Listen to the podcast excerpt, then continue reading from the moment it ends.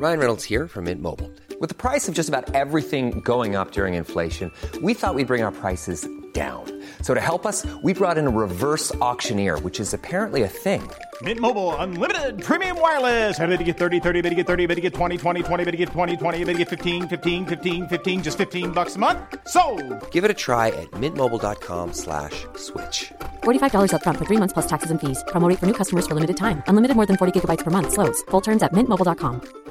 Hiring for your small business? If you're not looking for professionals on LinkedIn, you're looking in the wrong place. That's like looking for your car keys in a fish tank.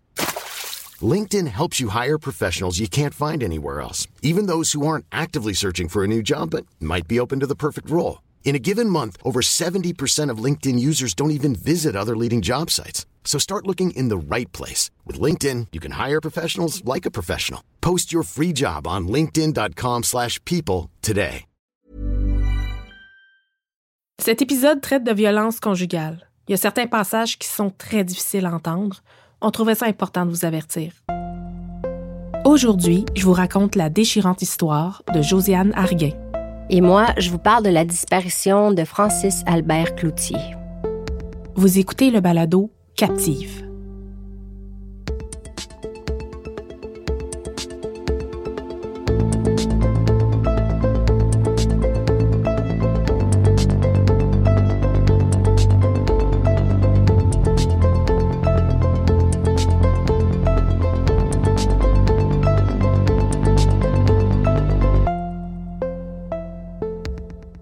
Bon, Michel, je me suis autorisée aujourd'hui à aborder un des sujets les plus choquants, mais aussi un des plus nommés présentement dans l'actualité judiciaire au Québec.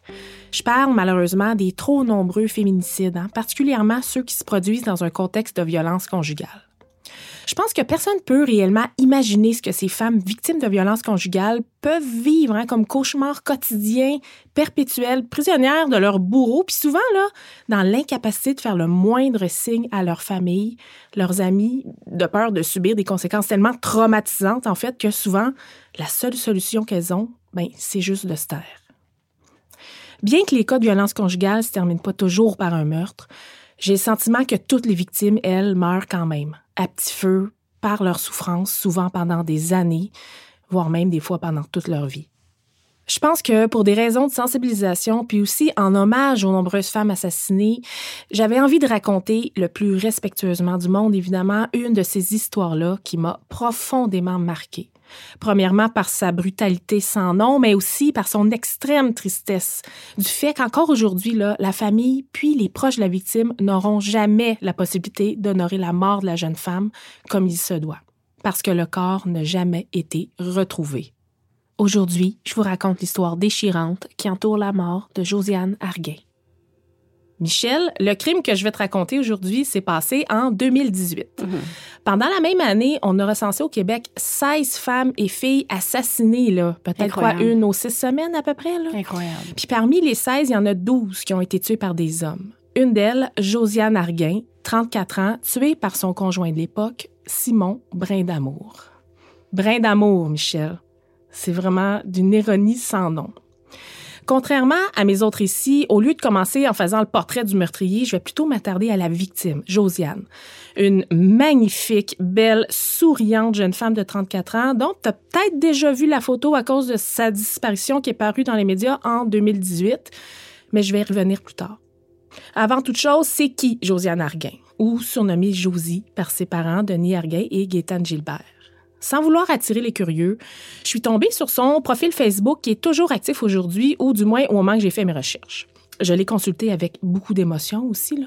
J'ai vu là une fille, à première vue, vraiment pleine de vie. Une fille active, qui avait de l'expérience de travail dans les bars, dans les restaurants de la région de Québec notamment, où elle a grandi d'ailleurs. Son profil indique aussi qu'elle avait entamé des études au HEC à Montréal en gestion de ressources humaines.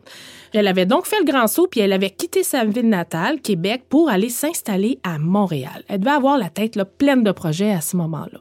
Mais bon, évidemment, Facebook hein, ou tout autre réseau social nous permettent pas de bien connaître une personne. Hein? Évidemment. Non, on y voit juste ce que la personne veut bien nous montrer, en fait. C'est difficile de savoir si Josiane était vraiment bien, heureuse, mais bon, j'aime croire qu'elle l'était réellement.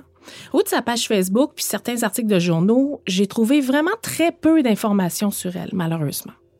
Par contre, dans un article très touchant de la presse qui date du 26 novembre 2020, la tante de Josiane la décrit comme une artiste. Elle dit d'elle qu'elle était une femme pétillante, généreuse, qui aimait tout le monde en fait, puis tout le monde l'aimait en retour. Tu sais, une fille intense, Mhm. aimante, puis vraiment très épanouie.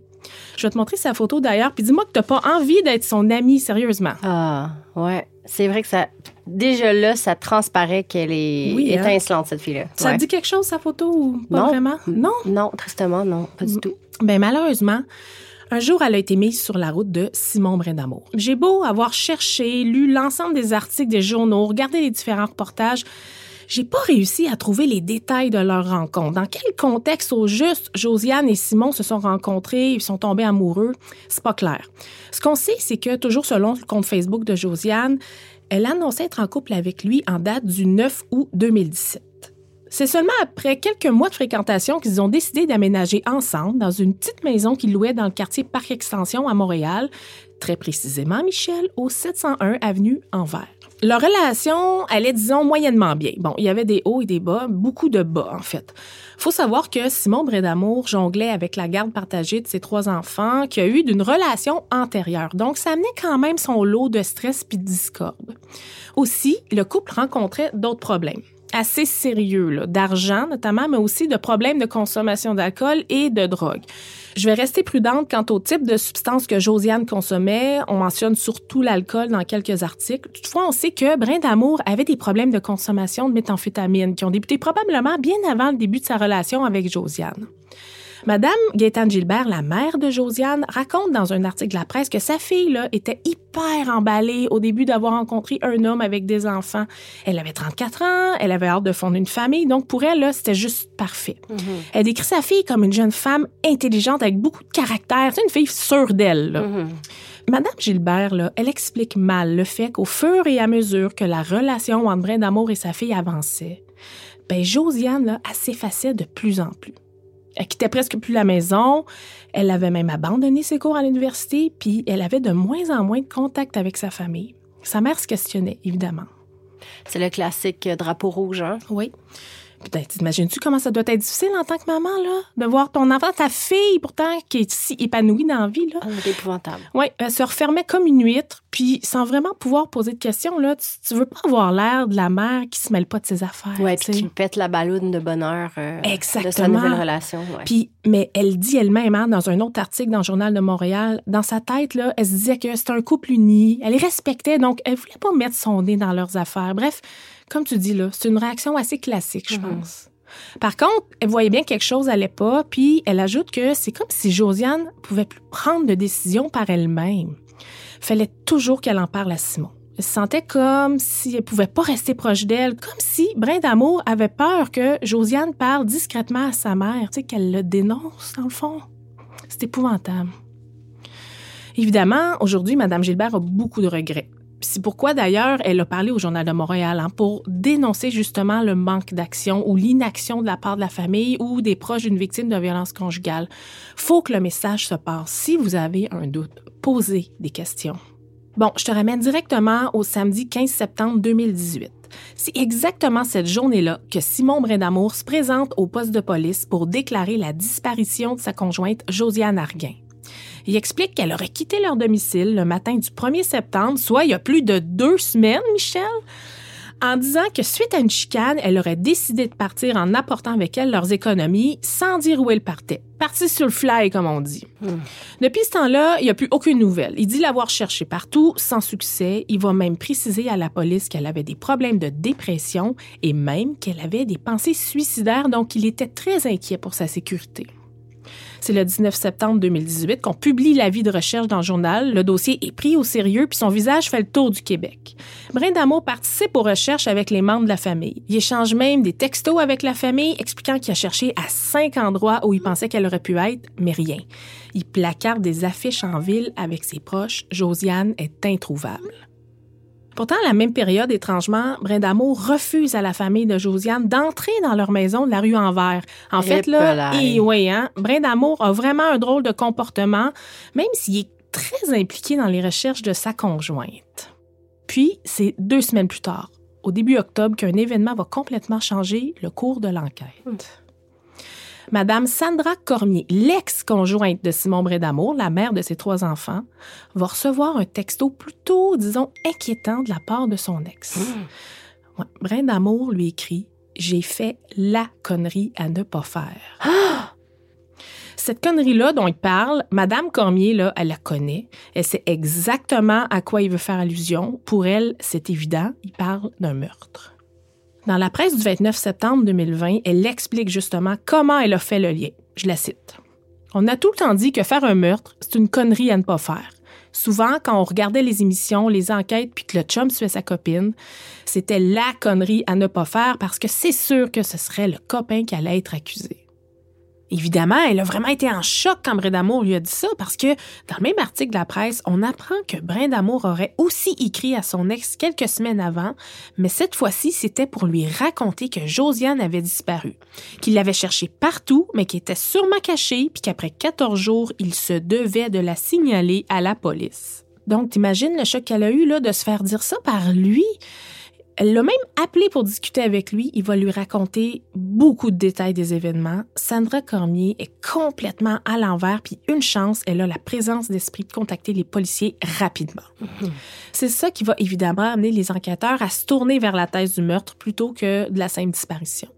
C'est le 1er novembre 2018, soit deux mois après la disparition de Josiane, que Brindamour va être mis en état d'arrestation à son travail, puis c'est en pleine nuit, cinq heures après le début de son interrogatoire auprès des enquêteurs qu'il va finalement craquer et avouer avoir assassiné Josiane. Ça devait déjà lui peser sur la conscience Ben, fort parce que s'il a joué le jeu au début de la dispersion, puis ensuite, deux semaines plus tard, il a craqué pour en parler à son Ouais. ex, ça veut dire que ça lui pesait vraiment très fort sur les épaules. Ces aveux-là, Michel, me hantent encore, en fait. Je dis ça parce que plusieurs extraits sont disponibles sur le web. C'est à glacer le sang. Aussi, on peut lire à plusieurs endroits la description des aveux de Brindamour. C'est hyper difficile à lire et à entendre parce qu'il existe aussi des extraits vidéo. Je voulais qu'il parte, je pas que le cœur reste longtemps. là. J'ai écrit ça dedans, il y avait des poubelles qui traînaient sur le bord, c'est que genre de terrain était plein, j'ai écrit ça une coupe de coups de poubelle dessus. Je l'ai pas mis avec le sac à hockey. Il raconte comment ça a dégénéré suite à une chicane entre eux le matin du 1er septembre à leur domicile de l'avenue Anvers.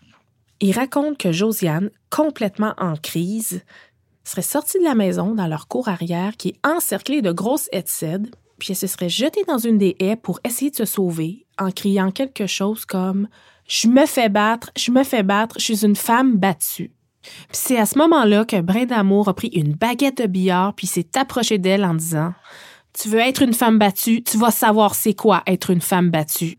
Puis là, il l'a frappé. Frappé encore et encore tellement fort que la baguette a brisé en deux.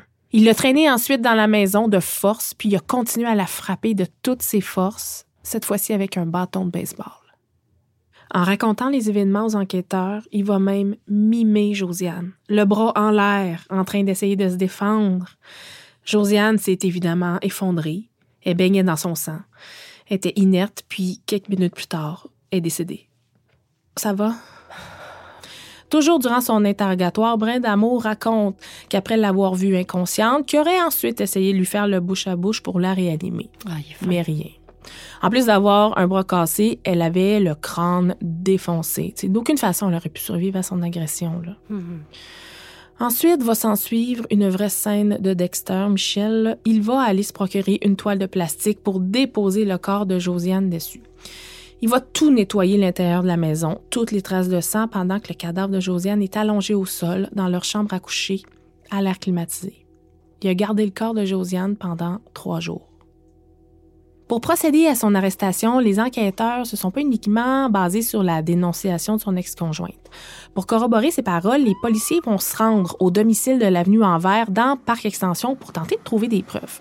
Ils vont faire venir des chiens pisteurs, hein, ou comme on les appelle en anglais, cadaver dogs. Je trouve que c'est un petit peu plus facile de comprendre leur rôle quand on le dit en anglais. là. Les chiens sont amenés sur place pour trouver toute trace de tissu humain en décomposition, là, comme dans les craques de plancher, par exemple. C'est un petit peu morbide. Là. Bref, y a-t-il des traces de Luc dans la maison ou à l'extérieur? Les enquêteurs vont même procéder à une fouille minutieuse de la cour arrière. Ils vont creuser des trous à quelques endroits. Parce que Michel, c'est bien beau là, qu'on parle de meurtre, mais il y a toujours pas de corps pour le prouver. Là.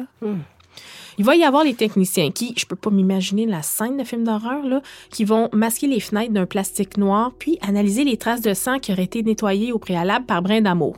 Hein, ils vont utiliser le fameux luminol. Oui, hein, le produit chimique qui, une fois vaporisé, permet de voir le sang à l'aide d'une lumière ultraviolette. Bon, ça a dû être une scène effroyable. On parle quand même d'une femme assassinée à coups de bâton. Donc, sans surprise, les enquêteurs ne sont pas sortis bredouilles de leur visite chez Josiane et Brindamour parce que c'est le lendemain que Brindamour va être officiellement accusé de meurtre au deuxième degré et outrage à un cadavre. Et ce, même si le corps est encore introuvable. C'est vraiment rare là, de porter des accusations de meurtre sans cadavre, mais ça arrive. Mais d'outrage au cadavre aussi. Exact. hein? Ça prend des preuves circonstancielles vraiment solides, évidemment, puis idéalement des aveux. Comme dans ce cas-ci, là, il y a des aveux. Ouais. Ce que Brin d'Amour a fait avec le corps de Josiane après là, est probablement la portion de l'histoire que les gens ont retenue le plus quand il est question du meurtre de Josiane Arguin, malheureusement. Il a lui-même décrit le fil des événements. Brin d'Amour a expliqué qu'au bout de trois jours, il a décidé de se débarrasser de la dépouille. Il a commencé par laver le corps de Josiane à l'eau de Javel en raison de l'odeur. Puis il l'a ensuite enroulé dans une genre de pellicule en styromousse qu'on utilise entre autres pour mettre en dessous d'un plancher de bois qu'on installe. Bref, un matériau de construction. Une fois enroulé, il a réussi à mettre le corps dans un sac de hockey avec lequel Michel y est allé prendre l'autobus. L'autobus. Imagine ça. À Montréal, en plein jour, peut-être autour du 3-4 septembre, dans l'autobus avec un sac de hockey, les gens autour de lui qui se soucient pas une minute qu'il y a un corps dans le sac. Josiane Arguin, là, même pas encore portée disparue à ce moment-là quand tu y penses.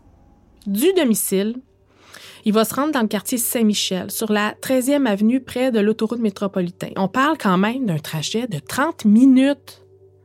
Il va débarquer de l'autobus, puis quelques mètres plus loin, il va jeter le sac de hockey dans une benne à déchets, un container comme on appelle, là, puis il va s'en aller. C'est donc quelques semaines plus tard, là, suite à ses aveux, que va s'en suivre une mission de recherche dans un site d'enfouissement de déchets de Berthierville, dans la Naudière, pour essayer de trouver le corps de Josiane. On cherche un corps complet parce que bien qu'il y avait des rumeurs qui circulaient au même moment du fait que Brindamour aurait peut-être démembré sa conjointe, là, c'est confirmé qu'elle a été déposée dans le sac de hockey en un seul morceau, si je peux me permettre de dire ça comme ça. Monique Néron, qu'on connaît bien, raconte dans sa chronique au 98.5 le matin du 3 décembre 2018 que le SPVM a déployé des dizaines de policiers au dépotoir afin de trouver Josiane. Les fouilles ont duré sept jours consécutifs dans des conditions épouvantables, dans une quantité démesurée de déchets. Écoute ça, Michel, on parle d'un total de près de 1000 camions qui auraient déchargé des vidanges sur le site. Eh, Seigneur. Les policiers, 70 au total, étaient apparemment tellement motivés à la trouver. Là, plusieurs s'en faisaient même une mission personnelle de pouvoir permettre à la famille d'offrir à Josiane les obsèques qu'elle méritait. Mais c'est avec énormément de déception qu'ils ont dû mettre fin aux recherches au bout de sept jours. C'est une aiguille dans une botte de foin. là. Sauf que là, on parle d'une femme petite, 5 pieds 3, 130 livres dans un sac de hockey, abandonnée à travers des tonnes et des tonnes de déchets et des vidanges accumulés depuis des semaines. Ça m'amène constamment à penser aux réponses qu'on n'aura jamais. Ce qu'on aurait pu savoir à la suite de l'autopsie, par exemple. La cause exacte de sa mort. Est-ce qu'elle a beaucoup souffert? Est-ce qu'elle était en vie quelques heures après l'agression? Est-ce qu'elle avait déjà des échymoses avant son décès? Des marques d'anciennes bagarres? Est-ce qu'elle était intoxiquée par l'alcool, les drogues? Dans quel état était, euh, dans quel état d'esprit, en fait, elle était réellement avant de mourir? Mais bon, toutes ces réponses-là sont parties avec Josiane. Maintenant, tout ce qu'on a, ben, c'est les aveux de son meurtrier. Puis ces paroles-là, là, ces aveux-là, là, ils vont jouer en boucle au procès de Simon Brindamour, là, procès qui va avoir lieu en pleine pandémie, à l'automne 2020, puis qui vont s'étendre sur près de deux mois. La défense va plaider l'homicide involontaire en se basant sur la notion de l'absence d'intention derrière son geste. Donc, qu'il n'aurait pas eu l'intention de tuer Josiane. Ben non. Ben non, son cerveau aurait fait un genre de court-circuit. Ils vont aussi tenter de prouver que Simon aurait eu un épisode de dissociation au moment où il a assassiné sa conjointe. Suis tombée sur un article qui date du 3 novembre 2020, super intéressant, écrit par une étudiante en journalisme à l'École des médias de l'UQAM, Jade Barry. Puis elle explique de quelle manière la couronne a contredit la défense concernant le supposé épisode de dissociation de brin d'amour. Ils vont plutôt tenter de déterminer que c'est bien la colère qui l'a amené à tuer Josiane. L'avocate de la couronne, maître Catherine Brabant, va mettre beaucoup l'emphase sur des critères qui décrivent un épisode de dissociation. Je t'explique. Premier critère, la personne qui commet un acte criminel en période de dissociation va avoir un moment d'éveil, tu sais. Puis souvent, ça va être amené par un dégoût une fois que ça va être terminé. Tu sais, un genre de mon Dieu, qu'est-ce que je viens de faire là? Tu. Tu vois. Ouais. Deuxième critère, une perte de mémoire après les événements puis de la période de dissociation. Donc, tu te réveilles, entre guillemets, là, puis tu te souviens de rien. Ces deux critères-là correspondent en rien aux preuves amenées par la couronne. Hein? Brin d'amour, là, il n'a pas perdu la mémoire de ce qu'il a fait à Josiane. hein. Il l'a raconté en détail à son ex-conjointe dans un Mhm. premier temps, Ouais. puis aux enquêteurs. Il se rappelle même de ses propres paroles pendant les événements. Tu veux être une femme battue, tu vas savoir c'est quoi être une femme battue.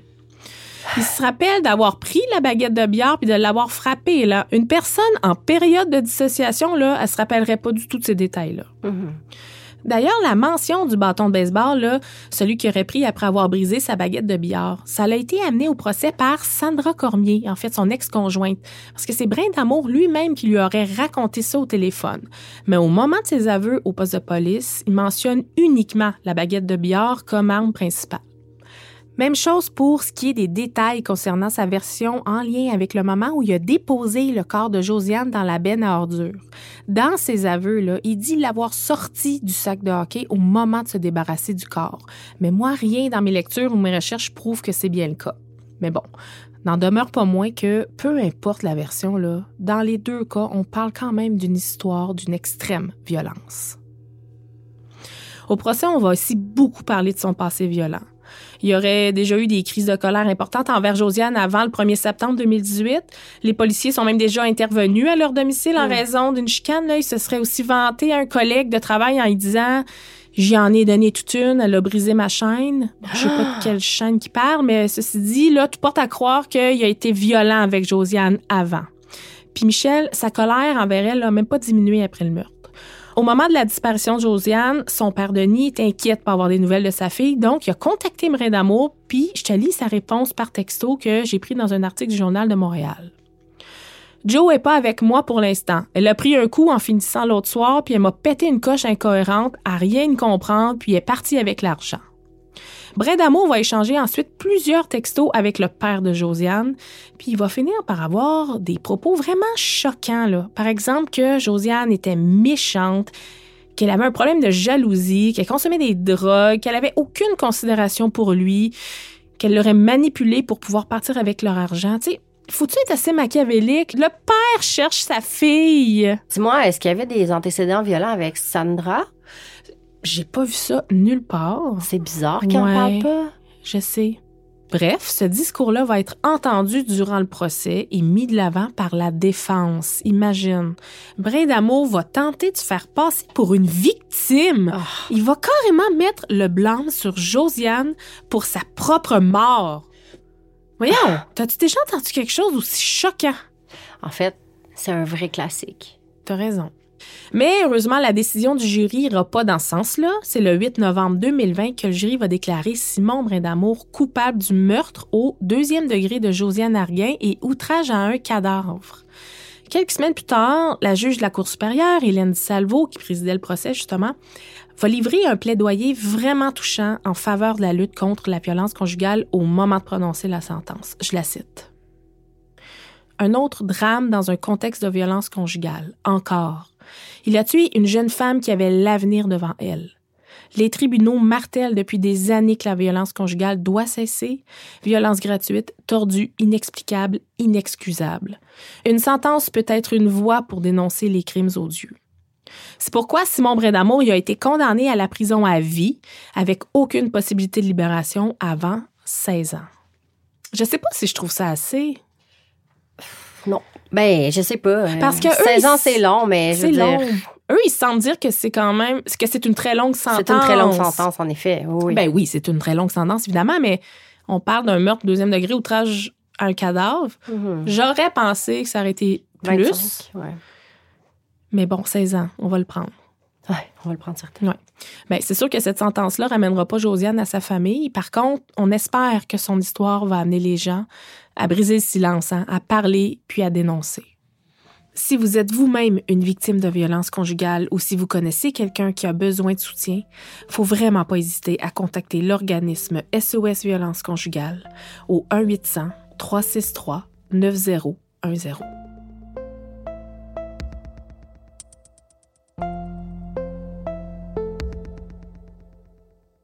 Annie, quand j'ai fait ma recherche pour l'épisode d'aujourd'hui, je vais pas te mentir, j'ai eu quelques flashbacks de la saison 1.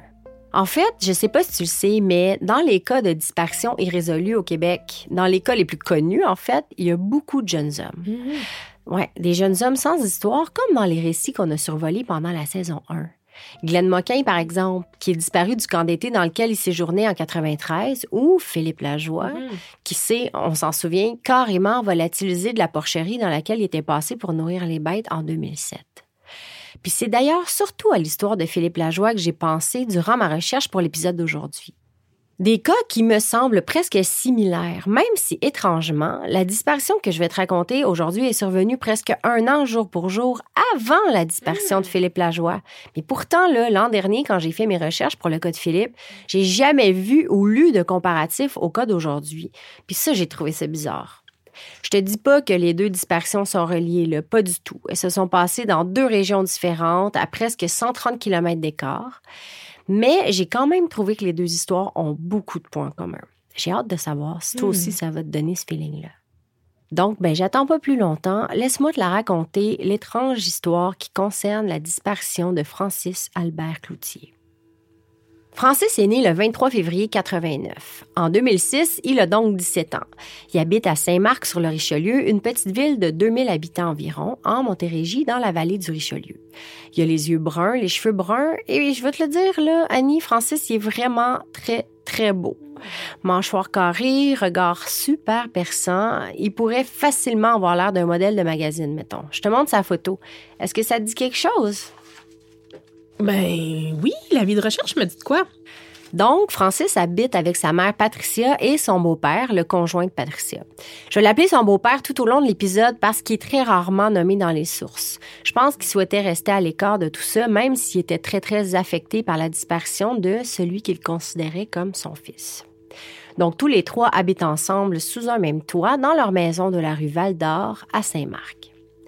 Francis, là, c'est un ado comme les autres. Il est en transition entre l'âge adulte et la fin de l'enfance. Il commence à vivre sa vie de façon plus mature et indépendante, tranquillement. Il fréquente la polyvalente Polybelle de Belleuil où il est en train de terminer son secondaire 5. La fin de semaine, il travaille de longues heures au salon de de Sainte-Julie. Bref, c'est un jeune homme occupé avec une vie sociale bien remplie et un quotidien qui semble absolument ordinaire et sans histoire. Je te l'ai dit, Francis fréquente l'école secondaire de Belleuil, qui est quand même située à une quinzaine de kilomètres de Saint-Marc, la ville où il habite. Et pour aller à son travail au salon de quai de Sainte-Julie, c'est un autre 20 kilomètres de route à faire à partir de chez lui. Fatigué de demander à sa mère ou à son beau-père de l'accompagner partout en voiture tout le temps, Francis s'était donné comme but d'amasser assez d'argent pour pouvoir s'en payer une auto bien à lui.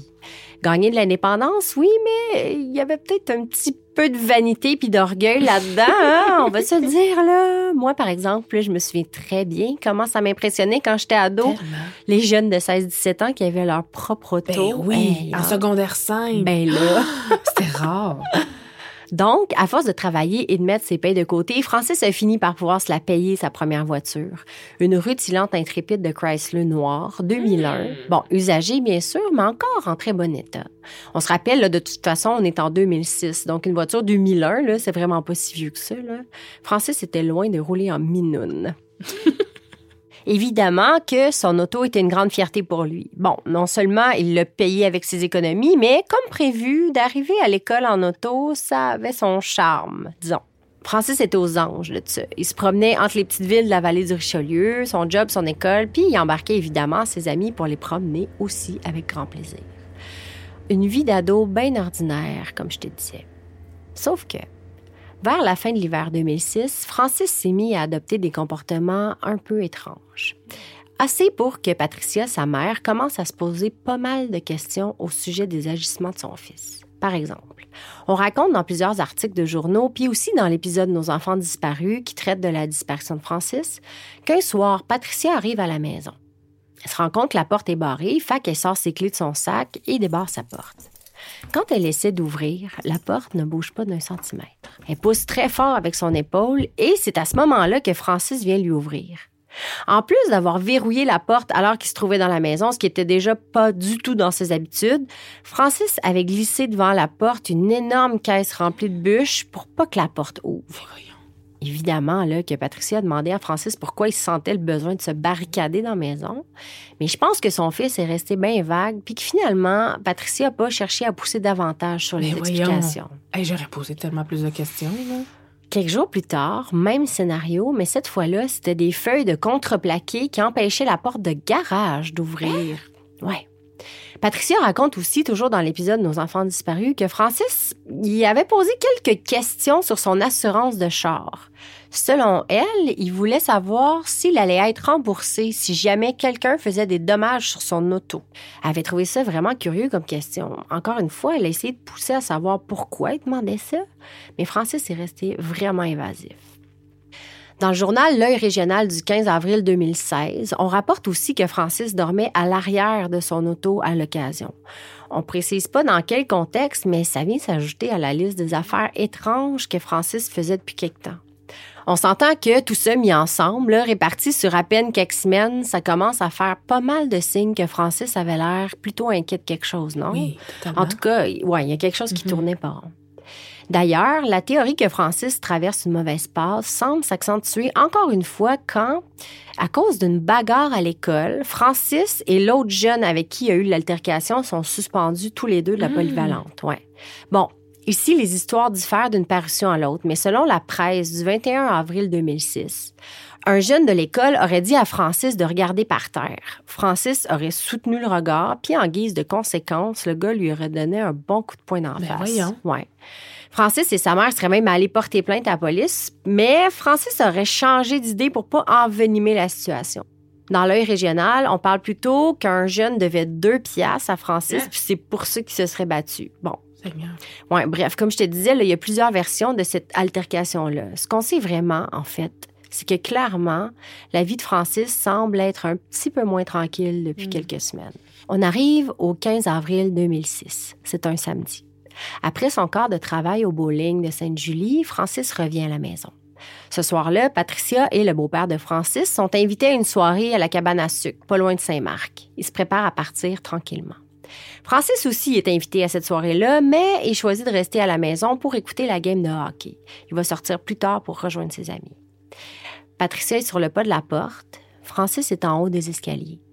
Tous les deux se souhaitent une bonne soirée en se disant qu'ils s'aiment. Patricia quitte la maison pour une soirée entre amis. Elle n'a aucune idée, à ce moment-là, qu'elle vient de voir son fils pour la dernière fois et qu'elle va vivre ce soir-là avec ses amis, ses derniers moments d'insouciance.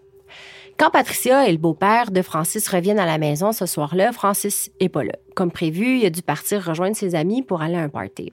Ceci dit, selon nos enfants disparus, Francis serait repassé très brièvement à la maison ce soir-là pour prendre un trousseau de clés. Il aurait même échangé quelques mots avec son beau-père avant de repartir en vitesse.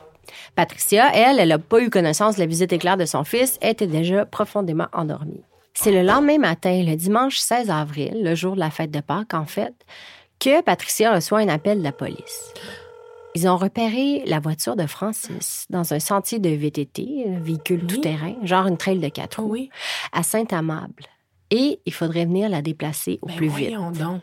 Patricia est assez étonnée de ça, évidemment. Là. Mais bon, sur le coup, elle se dit qu'il y a sans doute une explication logique en arrière de ça. Bon, est-ce que Francis a voulu stationner l'auto pour éviter de la conduire parce qu'il avait bu?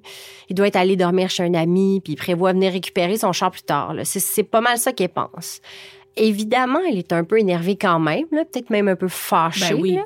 Disons qu'en pleine préparation du souper de Pâques qu'elle cuisine pour la visite, là, elle n'a pas trop le temps de gérer les histoires de char de son fils. Totalement. Mais elle se rend quand même sur place.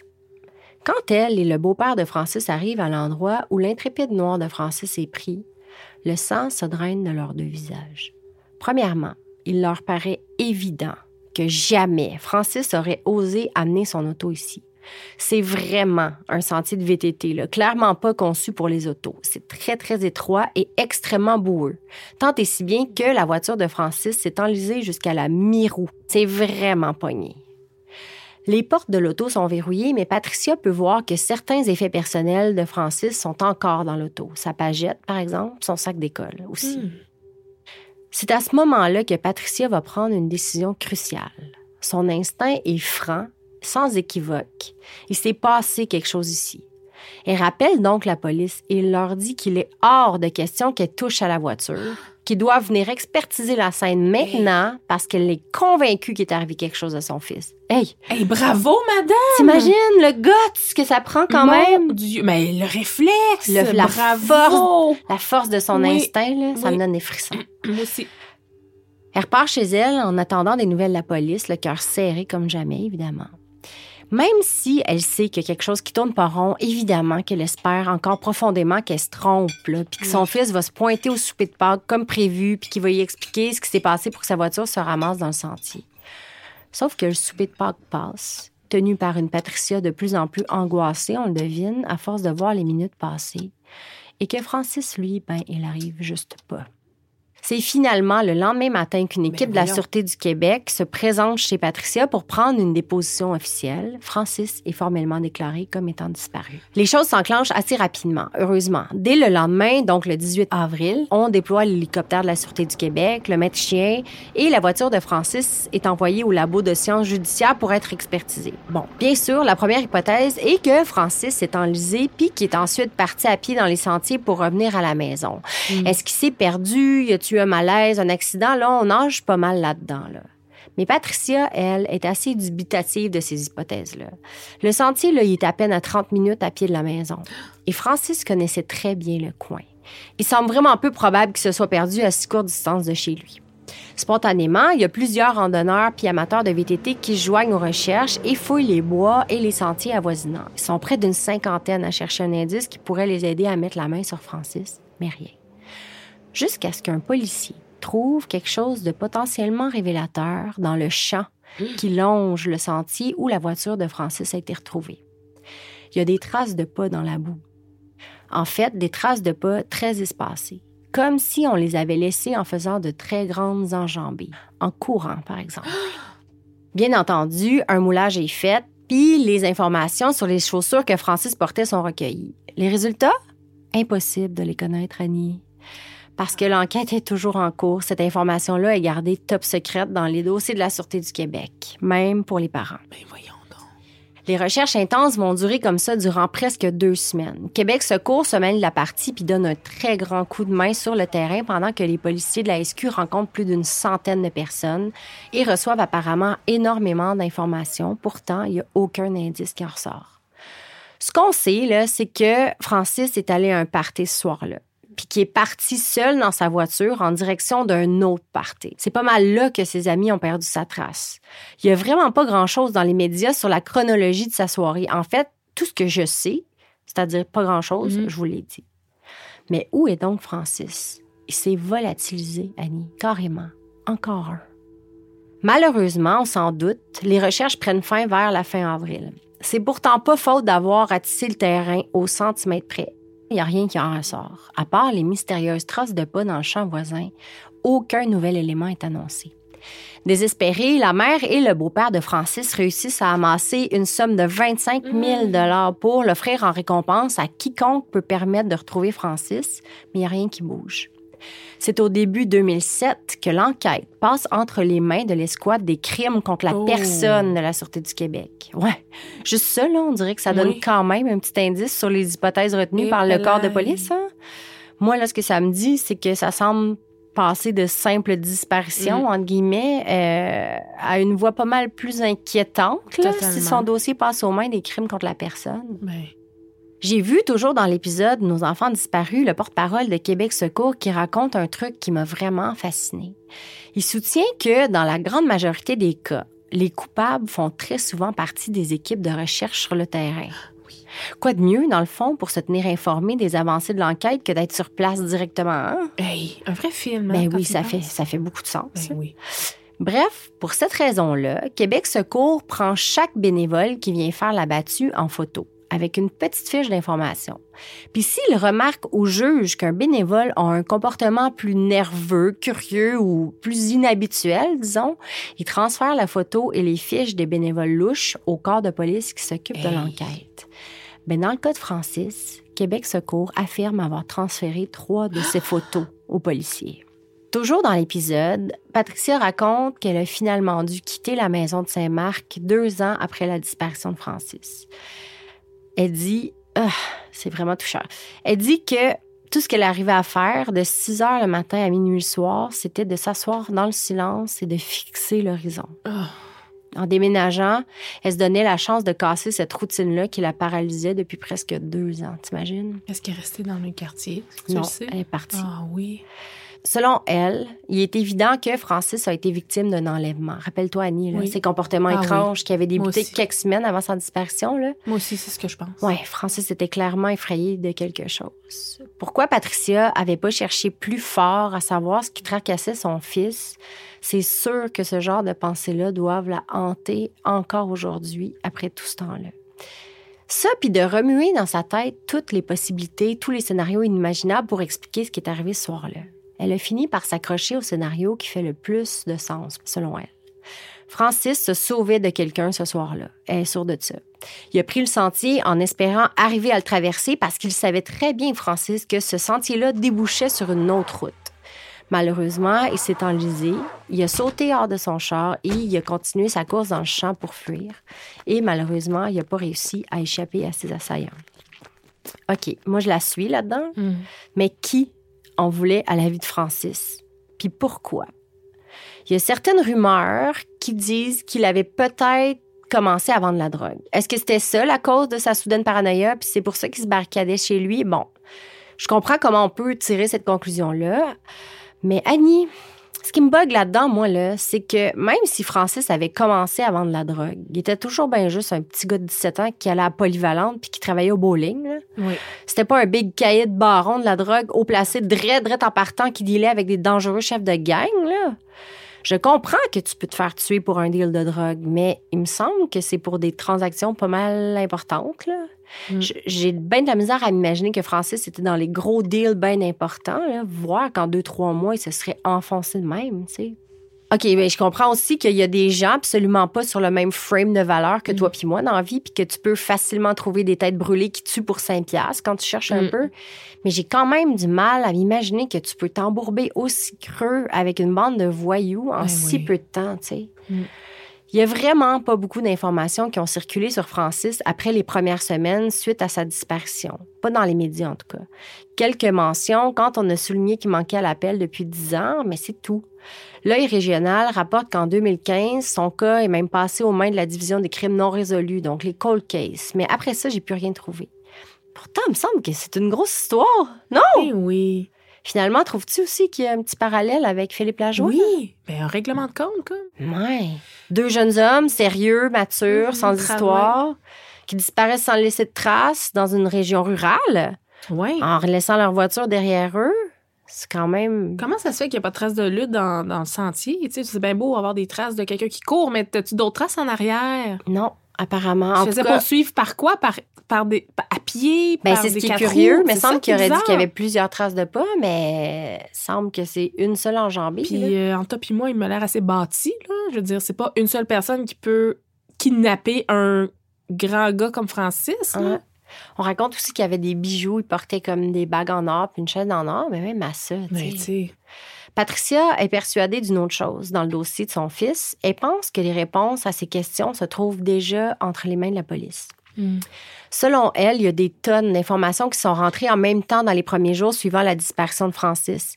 Est-ce que dans ce flot important de renseignements, il y a certains éléments clés qui se seraient perdus ou qui auraient été négligés? Tu sais, ça s'est vu des hmm. dizaines de fois là, dans des dossiers où finalement l'information qui permettait la résolution du cas dormait paisiblement hmm. à la vie de tous depuis des années. Est-ce que c'est ça qui s'est passé ici? Peut-être. En fait, chaque jour depuis le 15 avril 2006, c'est ce genre de questions que doit se poser Patricia Albert, la maman de Francis Albert Cloutier, son fils unique adoré, qui manque à l'appel depuis pas loin de deux décennies.